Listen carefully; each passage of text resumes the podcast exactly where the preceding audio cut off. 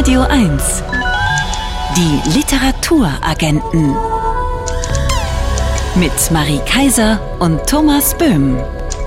Schönen guten Abend.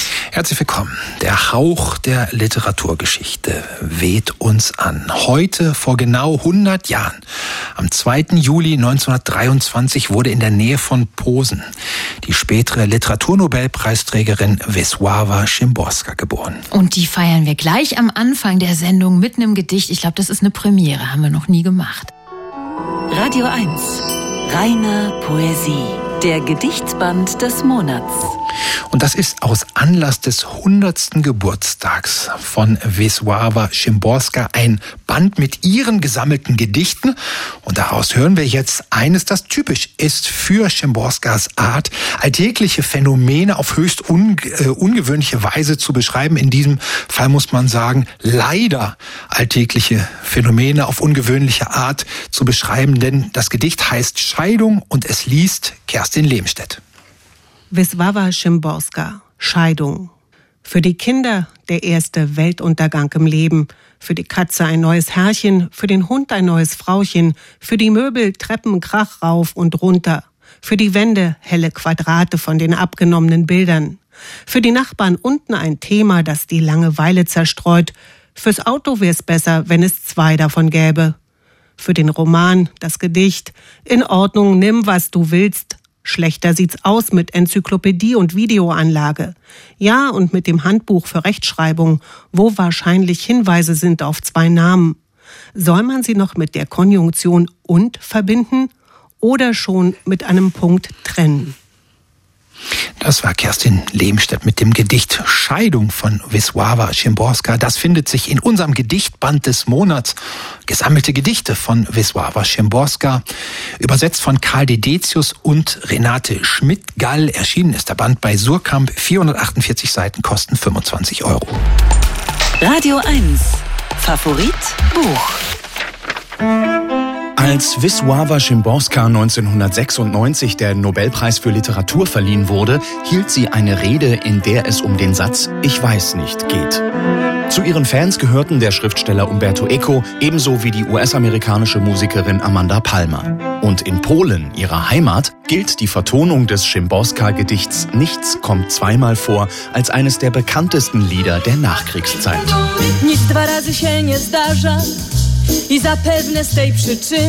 Nichts kommt zweimal vor. So heißt auch die Biografie der in Polen geborenen, in München lebenden Publizistin und Übersetzerin Marta Kijowska, mit der die Literaturagenten jetzt über Wisława Szymborska sprechen. Guten Abend, Marta Kijowska. Guten Abend, ich freue mich, bei Ihnen zu sein. Marta Kijowska, wie müssen wir uns die Bekanntheit von Wisława Szymborska in Polen vorstellen? Je nachdem, welche Zeit Sie meinen. Das heißt, wenn Sie von heute sprechen oder von der Zeit nach dem Nobelpreis, also nach 1996, dann muss man davon ausgehen, dass sie natürlich eine der bekanntesten Dichterinnen im Rahmen der polnischen Literatur ist. Mhm. Es fing etwa mit dem Jahr 57 an. Ja. In diesem Jahr erschien nämlich ein Gedichtband von ihr. Der Band hieß Rufe an Yeti und war für die damalige Zeit, man muss sich die politischen Umstände dazu denken, nämlich das sogenannte Tauwetter. Nach äh, den Jahren des Stalinismus kam plötzlich eine gewisse Lockerung und Wisława Szymborska, die 52 und 54 zwei Gedichtbände äh, publizierte, die durchaus eben im Stil dieses sozialistischen Realismus, der damals galt, waren, publizierte eben 57 diesen Band Rufe an Yeti, der etwas ganz anderes war, etwas für die damalige Zeit verblüffendes, also von der Thematik und auch vom Stil her. Und dieser Band markiert das, was später eben als die Eigenart von der Dichtung von Wisława Szymborska ähm, galt und Seitdem wurde sie von Band zu Band die publizierte sie nicht sehr oft, alle paar Jahre. Insgesamt in ihrer gesamten literarischen Laufbahn waren es äh, zwölf Bände. Aber jeder dieser Gedichtbände wurde dann als ein literarisches Ereignis gefeiert, zumal sie mit Sicherheit nicht als eine Dichterin galt, die die typische, in Anführungszeichen, Frauenlyrik schrieb, mhm. sondern thematisch und stilistisch eben in eine ganz andere Ecke gehörte. Sie berichten über eine Episode aus den späten 1940er Jahren, als eines von Schimborskas frühen Gedichten in einer Zeitung abgedruckt wurde, woraufhin es auch an Schulen diskutiert wurde und dann Schülerinnen und Schüler, Lehrer sich an die Autorin gewandt haben und darum gebeten haben, Schimborska möge ihnen dieses Gedicht doch bitte mal erklären.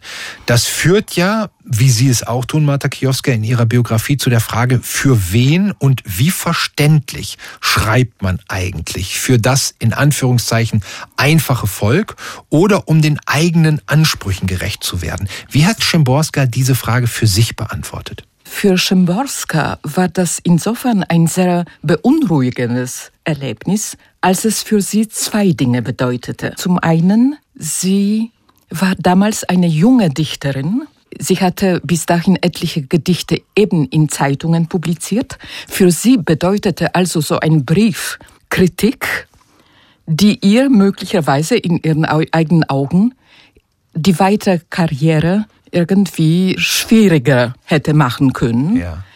Sie wollte natürlich wie jeder junge Literat äh, irgendwann ins Ausland geschickt werden von irgendwelchen Kulturinstitutionen und so weiter und so fort. Und da kommt plötzlich so ein Brief von einer ganzen Schulklasse, der äh, natürlich mm, irgendwie auch eine Kritik beinhaltet. Ihr Gedicht war für die Jugend, für die Schüler nicht verständlich mhm. genug. Und das Zweite war, dass sie tatsächlich daraus den Schluss gezogen hat, sie müsse offenbar verständlicher schreiben, mit möglichst einfachen Formulierungen, möglichst einfachen Worten, möglichst vor allem daran denken, für den Leser, egal für welchen, in welchem Alter, so zu schreiben, dass er, egal wie kompliziert das Thema und äh, der Inhalt, dass er ihre Sprache versteht. Und das hat sie sich sehr zu Herzen genommen und das galt dann eben für ihre spätere Lyrik auf jeden Fall. Sie schreiben, Schimborska sei die strengste Kritikerin ihrer eigenen Texte gewesen. Können Sie das ein bisschen ausführen? Man soll sich dazu am besten einen Papierkorb vorstellen, von dem sie selbst immer wieder sprach äh, in ihren seltenen Interviews. Sie gab Interviews äußerst selten und ungern. Aber wenn sie darauf angesprochen wurde, wie ihre Werke entstehen, wie sie ihre Gedichte äh, schreibt und so weiter und so fort, sprach sie immer davon, dass sie in ihrem Arbeitszimmer einen Papierkorb hätte und das sei ein sehr wichtiger Bestandteil ihrer Einrichtung. Deswegen würde sie ihre Gedichtbände nur alle paar Jahre und nicht äh, immer wieder publizieren. In Polen sind ja schon mehrere Biografien über Wisława Szymborska erschienen und die zeichnen ein widersprüchliches Bild, gerade auch, weil sie den Charakter von Wisława Szymborska erklären wollen, die lebensgeschichtlichen Erfahrungen, die wohl möglich in das Werk eingeflossen sind. Also quasi die Gedichte interpretieren aus den Lebenserfahrungen. Ja. Marta Kijowska, Sie haben sich dazu entschlossen, weniger zu erklären, mehr zu erzählen. Erzählen Sie doch mal bitte eine Episode, die Ihrer Meinung nach ganz typisch für Wisława Szymborska war? Wisława Szymborska hatte einen enormen Sinn für Humor. Das beinhaltete sehr viel Selbstironie. Sie liebte Situationskomik. Man sagte ihr nach, sie würde komische Situationen geradezu sammeln. Um nur ein Beispiel zu ja. nennen. Sie hatte eine Schwäche für, für den Boxkampf. Aha. Ganz besonders verfolgte sie die Karriere eines polnischen Boxers und ihre Freunde äh, machen sich daraus Spaß, indem sie langsam die Gerüchte streuten, im Grunde genommen wäre sie in diesen Boxer verliebt. ihre Freunde bereiteten einmal einen ganzen literarischen Abend vor, zu dem sie natürlich eingeladen war. Es war natürlich, glaube ich, ihr Geburtstag. Einen literarischen Abend, bei dem sie ein Buch präsentierten, gesammelte Gedichte von diesem Boxer, angeblich.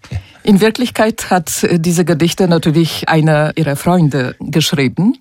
Die waren natürlich schrecklich kitschig und entsetzlich platt und primitiv. Sie machte das alles mit. Sie stand zum Schluss auf und sagte mit todernstem Gesicht, es würde sich um eine noch sehr unreife Beziehung handeln und eine etwas einseitige, womit sie meinte, sie wäre auf jeden Fall viel stärker in diesen Boxer verliebt als er in sie. Aber sie hoffe, dass sich daraus auf die Dauer etwas sehr Schönes entwickeln werde. Also das war Wisława Szymborska. Mein, was für ein Aufwand. Was genau. für ein Aufwand. genau. Daran muss, musste ich auch immer wieder denken, als ich das alles, es gibt etliche Stellen in meinem Buch, äh, ja. an denen ich solche Situationen ja. äh, beschreibe. Und da dachte ich genau das Gleiche. Was für ein Aufwand von Seiten dieser Freunde, mhm. die sich die Mühe machten, eben sowas vorzubereiten, ein Buch zu drucken in dem Fall, einen Abend zu veranstalten und so weiter und so fort. Und wir scheuen hier auch keinen Aufwand und sprechen gleich weiter mit Marta Kiowska über ihre Biografie, über das Leben von Wisława Szymborska, die den schönen Titel trägt Nichts kommt zweimal vor. Sie hören die Literaturagenten auf Radio 1 und wir sprechen weiter mit Marta Kijowska über die polnische Literaturnobelpreisträgerin Wisława Szymborska, die heute genau vor 100 Jahren, also am 2. Juli 1923 geboren wurde. Und über Szymborska können wir nicht sprechen, ohne Karl Dedetius zu erwähnen, der ihre Gedichte ins Deutsche übersetzt hat, was dazu führte, dass Deutschland eines der ersten Länder, in dem Szymborskas Lyrik außerhalb Polens Anerkennung fand, unter anderem 1991 mit dem Goethe-Preis ausgezeichnet wurde. Marta Kijowska, es heißt ja, Szymborska hätte Deutsch gesprochen, hätte Dedetius Übersetzungen dann auch immer jeweils kommentiert. Wie war denn überhaupt Szymborskas Verhältnis zu Deutschland? Zuerst vielleicht zu dem Stichwort Deutsch verstanden. Dedetius selbst behauptete, äh, Szymborska würde gar keine Fremdsprache sprechen, ja. was nicht stimmt. Sie hat recht gut Französisch gesprochen, und ich weiß nicht, wie gut ihr gesprochenes Deutsch war, aber sie verstand auf jeden Fall recht viel, sogar so viel, dass sie imstande war, Dedetius Vorschläge zu machen, seine Übersetzungen tatsächlich zu kommentieren und so weiter. Man mhm. sagt übrigens, seine Übersetzungen und seine Bemühungen, hier in Deutschland ihre Dichtung bekannt zu machen, hätten später stark dazu beigetragen, dass sie als Kandidatin für den Nobelpreis mhm. ähm, ab irgendwann galt. Weil wie ihr Verhältnis zu Deutschland war, ich würde sagen, dieses Verhältnis war nicht irgendwie stark ausgeprägt, aber ich würde sagen, sie hatte ungefähr die Haltung, die ihre gesamte Generation hatte. Mhm. Nämlich, sie hat einerseits die deutsche Kultur und vor allem die deutsche Literatur sehr geschätzt. Sie nannte immer wieder Thomas Mann als den ähm, Schriftsteller, den sie besonders schätzen würde, nur als Beispiel. Mhm. Andererseits hatte sie natürlich auch ihre Kriegserfahrungen die nicht, vielleicht nicht so dramatisch waren wie in manchem anderen Fall. Sie hat äh, die Kriegsjahre in Krakau verbracht. Trotzdem waren das natürlich schwierige und, und dramatische Erlebnisse mhm. und die haben sie natürlich entsprechend geprägt wie ihre gesamte mhm. Generation. Ein wichtiger Satz für Wisława Szymborska war das simple Eingeständnis, dass vielen Menschen schwerfällt, ich weiß nicht, darüber sprach sie dann ja auch in ihrer Dankesrede zum Nobelpreis 1996. Inwiefern war dieser Satz Ich weiß nicht auch eine Grundlage der Gedichte, die sie schrieb? Ich würde sagen, mit diesem Satz Ich weiß nicht fängt bei ihr alles an. Sie hat es tatsächlich in ihrer Dankesrede bei, bei der Verleihung des Nobelpreises gesagt. Etwas dieser Art, diese drei kleinen Wörter seien zwar klein, aber wie sie es formulierte, mit starken Flügeln. Sie würden unser Leben, so ihre weitere Formulierung, weiter und weiter machen, sowohl nach innen als auch nach außen, in die Sphären hinaus, in denen unsere kleine Erde schwebt. Zitat Ende. Aber das war die Grundlage ihres gesamten Denkens, ihre Neugier und gleichzeitig ihre Zweifel, ihre Skepsis, ihre Selbstzweifel, mhm. inwieweit ihre Weltsicht, um es ganz allgemein zu sagen, stimmt, inwieweit sie imstande ist, ein Phänomen, eine Erscheinung zu begreifen und in ihren Gedichten festzuhalten. Daher bei ihr dieses ständige Schwanken zwischen Ernst und Ironie, mhm. zwischen Nachdenklichkeit und eben Selbstzweifeln und daher auch diese sich wiederholenden Versuche, einem Thema gerecht zu werden.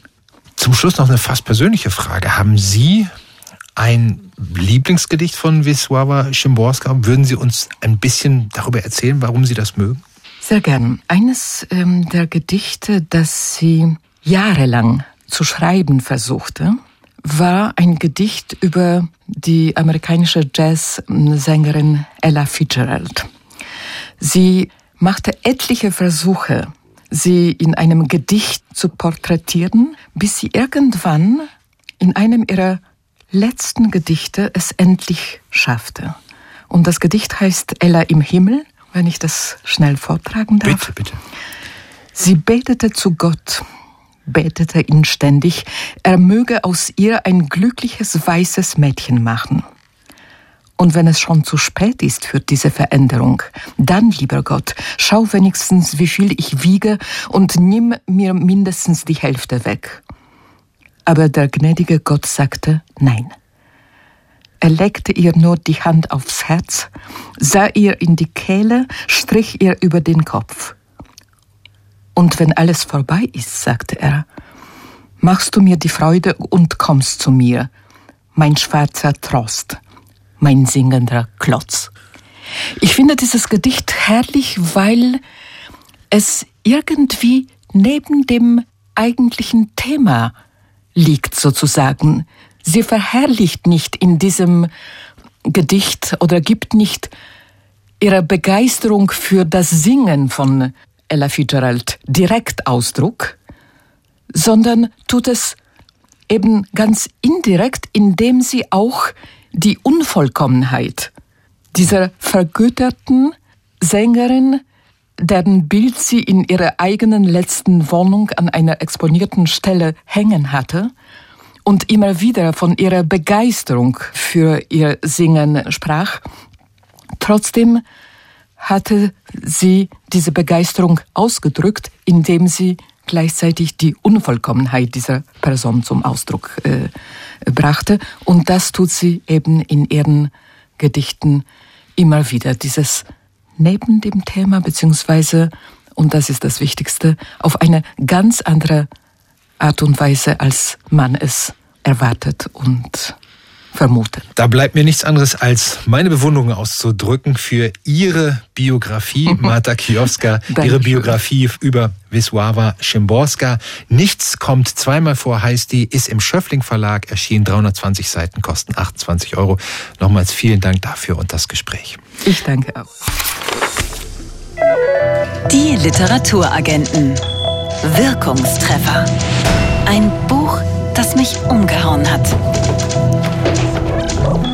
Dieser Stelle lassen wir uns jede Woche in den Literaturagenten Bücher empfehlen, die bleibenden Eindruck hinterlassen haben. In der vergangenen Woche hat uns John Irving hier mit aller Begeisterung Herman Melvilles Moby Dick empfohlen.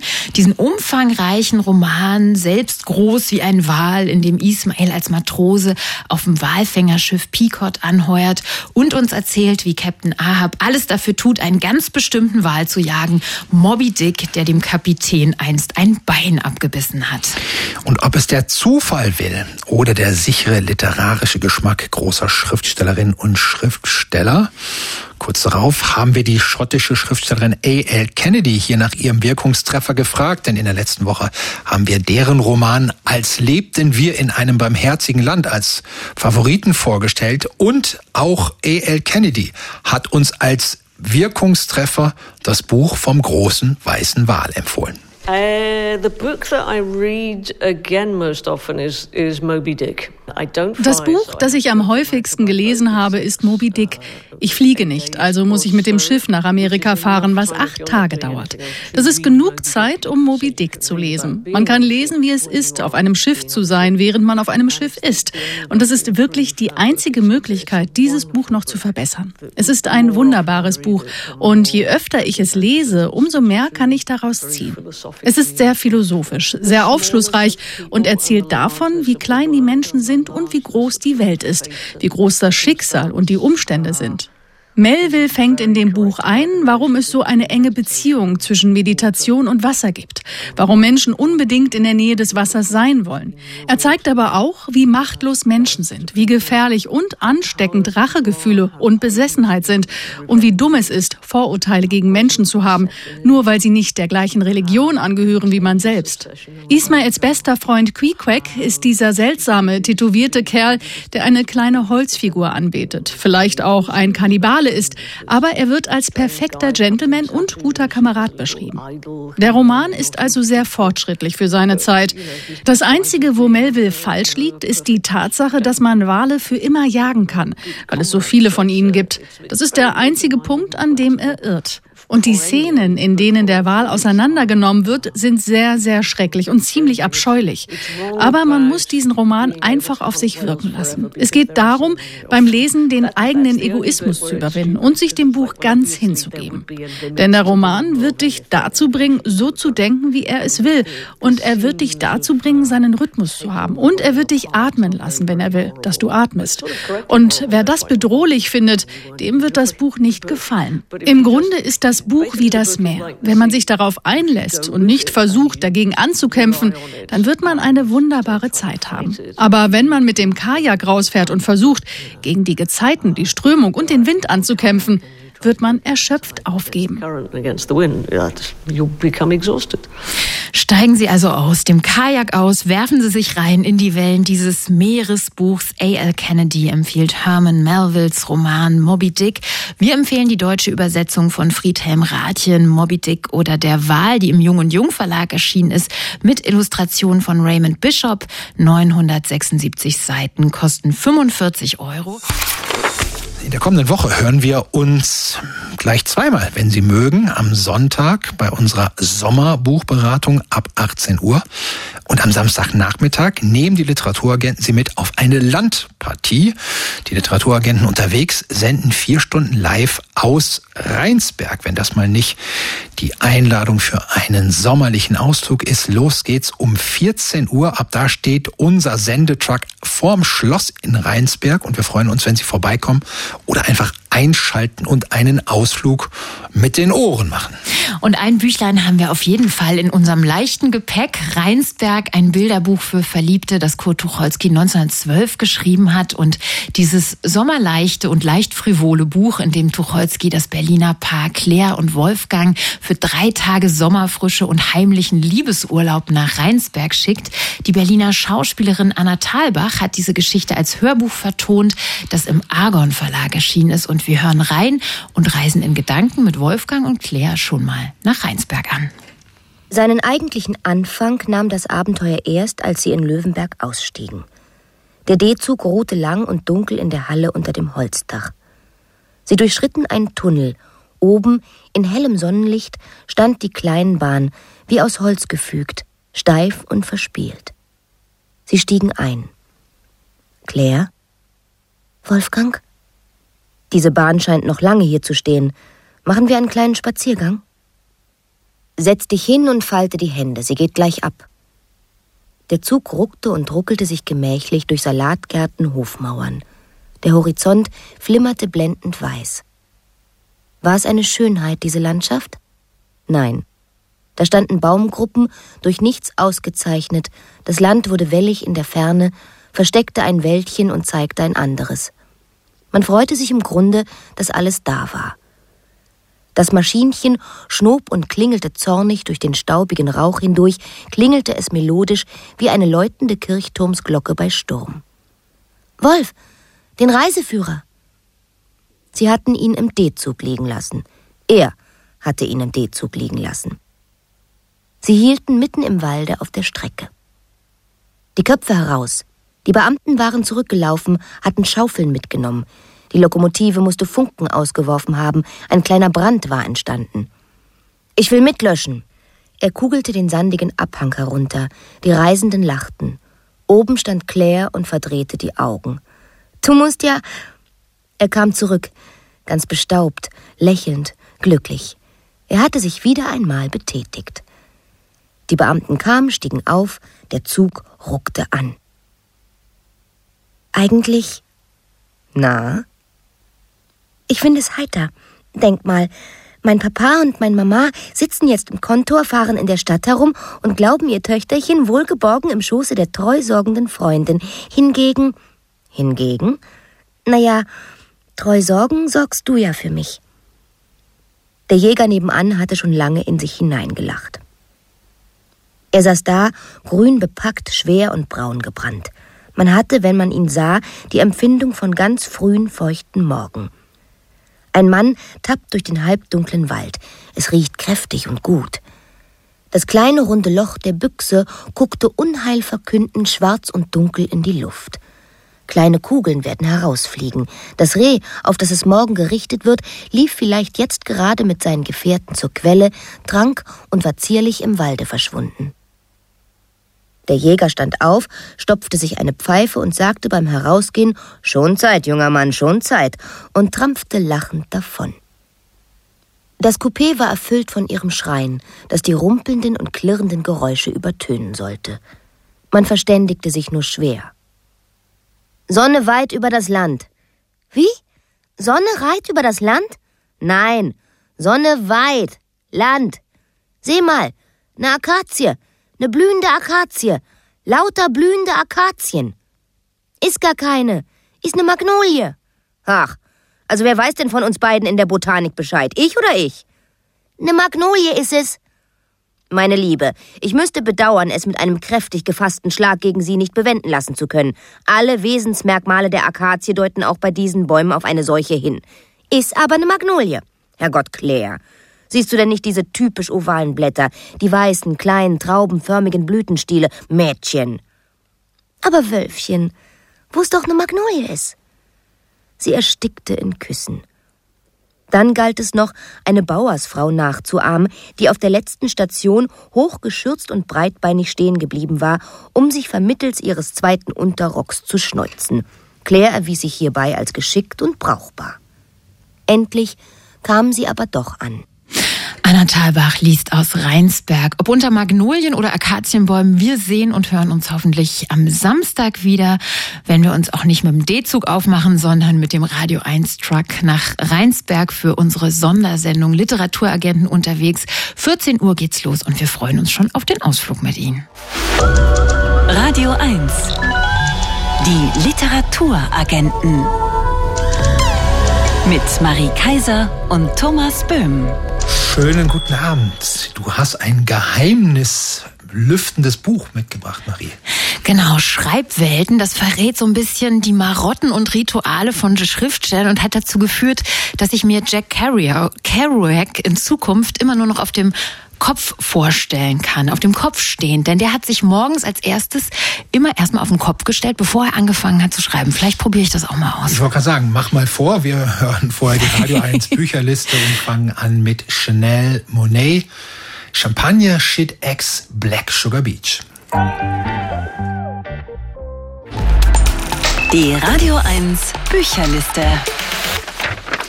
Die Radio 1 Bücherliste, die wir jetzt hören, ist die letzte für das erste Halbjahr. Ein guter Überblick über die Bestseller der letzten Monate. Wir gehen die Liste durch mit Elvira Hahnemann aus der Buchhandlung Teer in der Bundesallee in Berlin-Friedenau. Hallo Elvira. Hallo. Hallo, wir steigen gleich ein mit Platz 10. Salman Rushdies Victory City, die Hauptfigur dieses Romans, der im Indien des 14. Jahrhunderts spielt, ist eine Prophetin, die 247 Jahre alt wird und auch eine Aktivistin für Frauenrechte ist, für Diversität, für religiöse und sexuelle Toleranz. Also alle richtigen Themen, aber auch richtig gut erzählt? Ah, absolut. Also ich fand das Buch wirklich einfach großartig. Das ist für mich so ein echtes Werk. Äh, des magischen Realismus. Es ist ein Fest der Fantasie, wie vorhin schon von dir gesagt, eine Feier der Diversität, Toleranz. Für mich auch eine feministische Fiktion. Es ist ironisch, humorvoll, also toll, wirklich super. Auf der neuen Zwischenwelten von Juli C. und Simon Urban. Die Wortwahl dieses Buches ähnele einem betulichen Schulaufsatz. Dem Buch fehle jegliche auktoriale Ironie urteilte ein Kollege in der FAZ, das tat und tut dem Erfolg keinen Abbruch. Seit Januar auf der Liste. Zu Recht? Äh, nein, ich äh, kannte diese Rezension nicht, würde ihr aber wirklich zustimmen. Äh, also ich fand das Buch gar nicht überzeugend. Also es werden zwar interessante Zeitprobleme, Stadt-Land-Unterschiede behandelt, aber auf eine unglaubwürdige und literarisch sehr grob geschnitzte Art und Weise. Ist kein guter Roman. Nein. Auf der Acht unser Deutschlandmärchen von Dinscher Gütschiter, der als Gabelstaplerfahrer arbeitet, um seinen Lyrikverlag zu finanzieren. In seinem Roman, der ausgezeichnet wurde mit dem Preis der Leipziger Buchmesse, lesen wir von einem Mann zwischen Arbeiter- und Poetenleben, zwischen türkischen Wurzeln und deutscher Heimat, zwischen Märchen und Realität. Hast du ein eindeutiges Urteil zu diesem Buch? Ja, habe ich. Also ich hatte vorher noch nie von ihm gehört und bin dem Leipziger Buchpreis sehr dankbar, dass er mich darauf aufmerksam gemacht hat. Also ich habe wirklich selten so eine ungewöhnliche Mixtur aus persönlichen Erinnerungen, einer wirklich poetischen Sprache, Mitgefühl, besonders auch mit den Frauen der Gastarbeiterfamilien und auch einer harten Beschreibung dieser Macho-Lebenswelt von Arbeitern gelesen. Außerdem denke ich, dass wir sowieso viel zu selten äh, die Gelegenheit haben, aus der Innenansicht von Menschen, äh, die als Arbeitskräfte und halt wirklich nur als Arbeitskräfte nach Deutschland gerufen wurden, zu lesen. Also mir hat es gut gefallen. Platz 7 von der Einsamkeit des mecklenburgischen Landlebens und der Pflege ihres schwerkranken Mannes handelt Helga Schuberts Der heutige Tag. In ihrem Stundenbuch der Liebe, so der Untertitel, erzählt Schubert auch, wie sie mit ihrem Mann Lebensendgespräche übers Sterben führt. Wie liest sich dieses sehr intime, sehr persönliche Buch? Also, was ich wirklich gut fand, ist, dass es überhaupt nicht jammerig ist. Also obwohl es um Alter, Krankheit, Demenz und äh, solche Dinge geht, aber äh, gerade diese unsentimentale und realistische Beschreibung des Alltagslebens, äh, die, die hat mich sehr berührt. Also es hat mir wirklich sehr gut gefallen. Platz 6, Liebes Arschloch, der Titel von Virginie Despentes Roman, der klingt erstmal provokant, aber erinnern wir uns mal an den ihres ersten Romans von 1994, den wir hier an dieser Stelle nur auf Französisch, Französisch zitieren, Baise-moi. Beruht der Erfolg von Despentes auf Provokation oder wirklich auf echter literarischer Qualität? Also ich finde, sie provoziert weniger als in anderen Büchern in dem Buch. Und äh, mich hat das Buch am Anfang ein bisschen geärgert, weil ich so unglaubwürdig fand, wie zwei Menschen, die eigentlich Gegner sind, sich so schnell plötzlich anfreunden. Das fand ich ein bisschen blöd, aber schwamm drüber. Also das Rest des Buches hat mir wieder wirklich gut gefallen. Sehr schnottrig, frech, frech und erfrischend. Äh, ja, es geht eben um feministische Themen rund um die MeToo-Debatte und das macht sie recht gut. Ich halte es aber nicht für ihr stärkstes Buch, das muss ich auch dazu sagen. Platz 5. Wörter ändern etwas. Ist der Pfeil abgeschossen, holt man ihn nicht mehr zurück, heißt es in Julia Schochs Das Liebespaar des Jahrhunderts. Der Pfeil, der gleich am Anfang des Romans abgeschossen wird, ist der Satz, ich verlasse dich. Wie hat dieses Buch deinen Lesealltag verändert?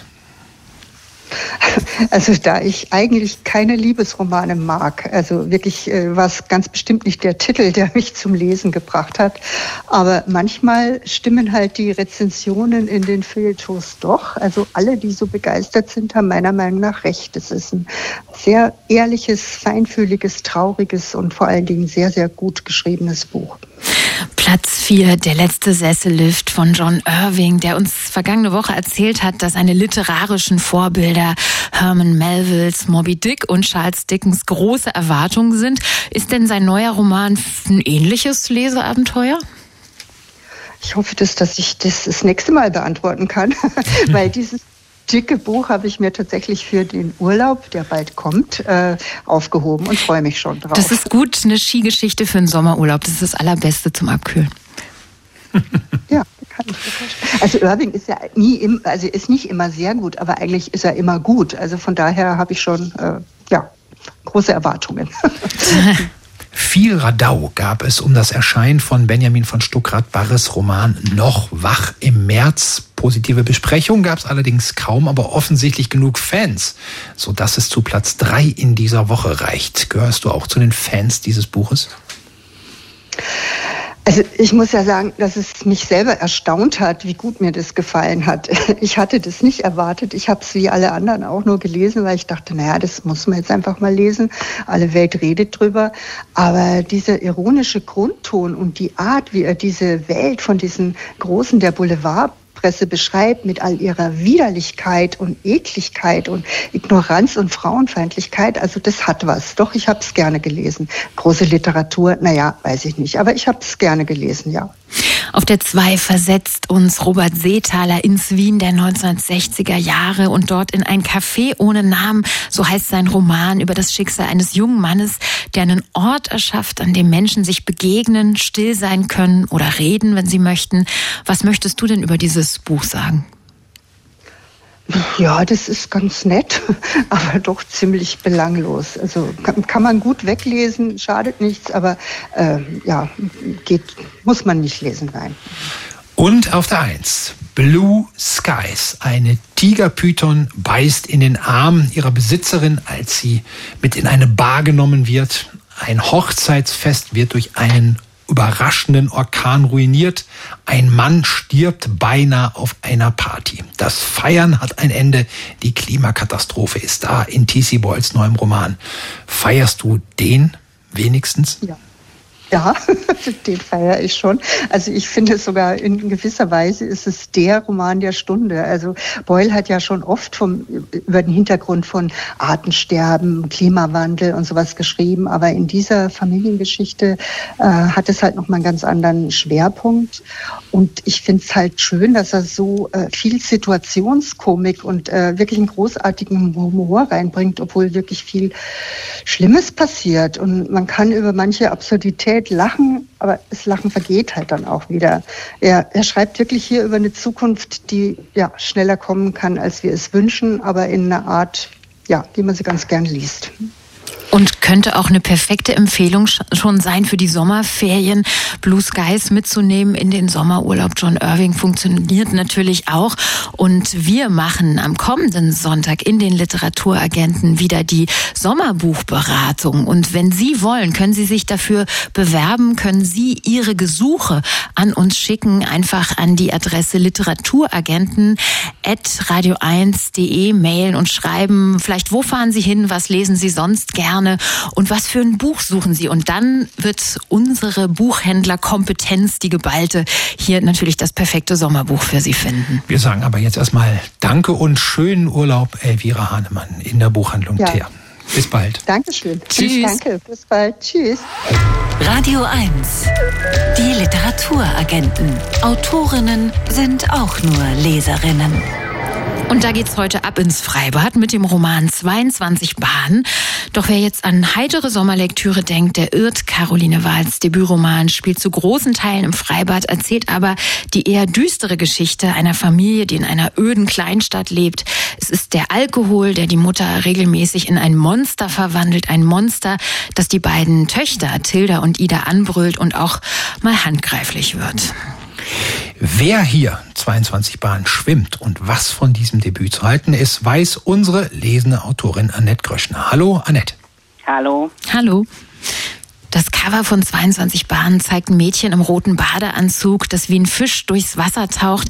Was hat es mit diesem Titel 22 Bahnen auf sich und welche Rolle spielt das Schwimmen im Roman? Ja, wenn man sowas wie ich hier macht, dann schaut man ja oft neugierig, was so gerade erscheint. Und hier haben mich Titel und Cover, das ist ein Gemälde von Eileen Kors, sofort eingenommen. Ich bin nämlich selbst Schwimmerin und ich habe so wie viele andere Schwimmerinnen und Schwimmer den Ehrgeiz, 1000 Meter zu schwimmen. Das heißt, im 50 Meter Becken sind es 20 Bahnen. Und äh, wenn man sich dann aber immer verzählt, meistens zum eigenen Gunsten schwimmt man halt zwei Bahnen mehr.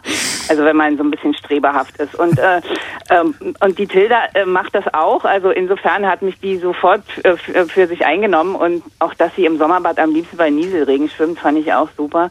Und wenn sie nicht schwimmt, dann studiert sie Mathematik und beschäftigt sich mit der kleinen Schwester Ida oder arbeitet pauschal im Supermarkt an der Kasse, wobei sie die Leute anhand der Waren errät, die an ihrem Band vorbeilaufen. Mhm was eine sehr große Genauigkeitsquote hat. Ja, dann kommt dann so, ich lese mal ganz kurz vor: Hafermilch, Mandelmilch, Cashewmus, tiefgefrorene Himbeeren, Hummus, Köln, Haferflocken, Chiasamen, Bananen, Dinkelnudeln, Avocado, Avocado, Avocado. Ich spiele, ich darf nicht hochschauen. Circa 30 männlich, schlaksig, rahmenlose Brille, Levis T-Shirt, rate ich sage 30,72 Euro, schaue endlich hoch und als ich den Levis-Schriftzug sehe, ist das ziemlich cool und vielleicht sogar der bisherige Höhepunkt meines Tages. Es ist zwar eine jüngere Frau, aber das T-Shirt richtig zu erraten ist schon stark.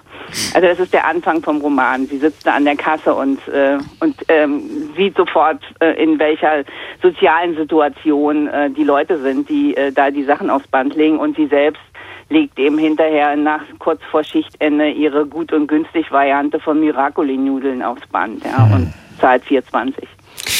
Wir haben es ja schon gehört, die Mutter der beiden Mädchen im Roman ist Alkoholikerin. Wenn sie säuft, dann verwandelt sie sich in eine Art Monster. Wie wird diese Mutter und ihr Einfluss auf das Leben der beiden Mädchen von Caroline Wahl geschildert? Na, eigentlich gehörte die Familie mal zum akademischen Milieu, dann hat der Vater die Familie verlassen und eine neue gegründet und die Mutter hat es nicht verkraftet, ist abgestürzt, hat angefangen zu trinken, noch ein Kind bekommen und sie trinkt, äh, das geht bis zum Suizidversuch und ähm, ja, ähm, terrorisiert dann ihre Familie. Und die Tilda ist dann extra nach dem Abitur in der kleinen Stadt geblieben, um sich um die Schwester zu kümmern, während die anderen aus ihrer Klasse alle ins Ausland oder zum Studium in große Städte gegangen sind. Und äh, sie hatte auch als Kind so ähm, äh, Freundschaften mit Mädchen aus bürgerlichen Elternhäusern und dann beschreibt sie so sehr genau, wie die dann eben abends am Armbrottisch sitzen und sich unterhalten und sie selber das gar nicht kennt. Und andererseits gibt es eben auch den die, denen es noch schlechter geht, das sind die, die am, im Russenblock leben, ein, was noch einen viel schlimmeren Ruf hat als das Haus, in dem sie wohnt. Äh, und das verbindet wiederum eine Geschichte der Brüder Ivan und Viktor, die dort aufgewachsen sind, die auch sehr wichtig für den Roman ist. Wir haben schon gesagt, 22 Bahnen ist Caroline Walls erster Roman. Was ist ihr denn da besonders gut gelungen in ihrem Debüt und welchen Sound hat sie dafür gefunden? Naja, das, sie beschreibt das ähm, wunderbar ohne Beschönigung. Ähm, also das ist auch nicht so, dass man die ganze Zeit nur irgendwie ähm, erschrocken ist über das, was da passiert. Sie beschreibt das mit einer Präzision, diese Co-Abhängigkeit auch dieses, dieser Kinder von der Mutter mit so ganz reduzierten Mitteln, mit denen sie arbeitet. Und das kommt auch daher, das ist eine Ich-Erzählung und die ist Mathematikstudentin, die Tilda, und äh, die leistet sich halt kaum Emotionen. Die analysiert eigentlich alles und zählt, beobachtet. Das habe ich ja vorhin schon durch das mhm. Zitat gezeigt. Ne? Und die Dialoge sind wie The Theaterdialoge geschrieben. Also da kommt dann Tilda, Doppelpunkt der Satz, Ida, Doppelpunkt der Satz. Und die Umstände der Erzählung, der Haltung, Beschreibung von Emotionen mit vielen Adjektiven, das alles fällt weg. Aber das funktioniert richtig gut. Und es, sie verbindet da so eine Coming-of-Age-Geschichte mit einer Liebesgeschichte zu Victor und einer Familiengeschichte. Und sie schafft das, nicht eine dieser Emotionen, in nicht eine dieser Emotionsfallen zu geraten, ja. Sie bekommt dann das Angebot, in Berlin eine Promotion anzufangen und dann sagt sie sich, was soll sie mit der kleinen Schwester machen? Die ist noch nicht selbstbewusst genug gegenüber der Mutter. Und dann gibt es in den meisten Romanen halt zwei Möglichkeiten. Entweder Tilda verzichtet, wird ganz traurig, fängt auch an zu trinken, äh, äh, bleibt mit ihrer Schwester in der Kleinstadt ähm, und äh, oder sie verlässt die Familie ohne Rücksicht und geht. Und Caroline Wahl entscheidet sich für einen dritten Weg, der jede Tränendrüsigkeit vermeidet. Und das kann man hier gar nicht verraten, weil es ganz wichtig ist für den Roman. Aber es bleibt die große das große Drama aus und die Liebesgeschichte ist auch so ganz reduziert. Ja. Hm. Bei diesen ganzen Wahlmöglichkeiten, die du auffächerst, stellt sich natürlich die Frage, hättest du was anders gemacht an ihrer Stelle? Ja, es ist immer schlecht, schwer zu sagen, also wenn man auch selber schreibt. Also das Buch äh, konnte eigentlich nur Caroline Wahl schreiben. Und ich finde es für ein Debüt, sie ist ja erst 28, ziemlich gut gelungen, weil sie diese Anfängerfehler alle nicht macht, alles in einen Roman zu stopfen, als wäre es so der einzige und letzte im Leben. Ja. Das ist bei ihr alles ziemlich stringent. Äh, was so ein bisschen auf der Strecke bleibt, ist das Äußerliche der Heldin. Man weiß gar nicht so recht, wie die aussieht, weil sie nicht über sich spricht. Und äh, also außerhalb dessen, was in ihrem Kopf vorgeht. Aber wenn man sich dann genau überlegt, ist es konsequent, weil die Heldin eigentlich permanent von sich ablenkt. Ja. Mhm. Zum Schluss als Anschlag am Beckenrand brauchen wir wie immer das Kurzurteil für den Buchaufkleber von dir. Ja, das Buch für den Nachmittag auf der Liegewiese des Freibades oder für die Technikaffinen als Hörbuch beim Schwimmen. Mhm. Das ist natürlich eine fantastische Werbung angesichts von zigtausend Menschen, die den Sommer im Freibad verbringen werden. Für Caroline Wahl. 22 Bahnen ist erschienen im Dumont Verlag. 205 Seiten kosten natürlich 22 Euro. Viel Spaß beim Schwimmen, egal ob 20 oder 22 Bahnen. Schönen Sommer, Annette. Ja, euch auch im Freibad. Avocado, Avocado, Avocado. Tschüss. Tschüss. Marie, du hast heute ein Buch mitgebracht, das uns an die verborgenen Orte der Literatur mitnehmen will, dorthin, wo manche SchriftstellerInnen Qualen durchleben und zuweilen kleine Wunder geschehen. Schreibwelten heißt dieses illustrierte Buch von Alex Johnson und führt uns hin zu den Plätzen, an denen wichtige Romane entstanden sind. Welche Schreibwelten hast du denn in diesem Buch entdeckt?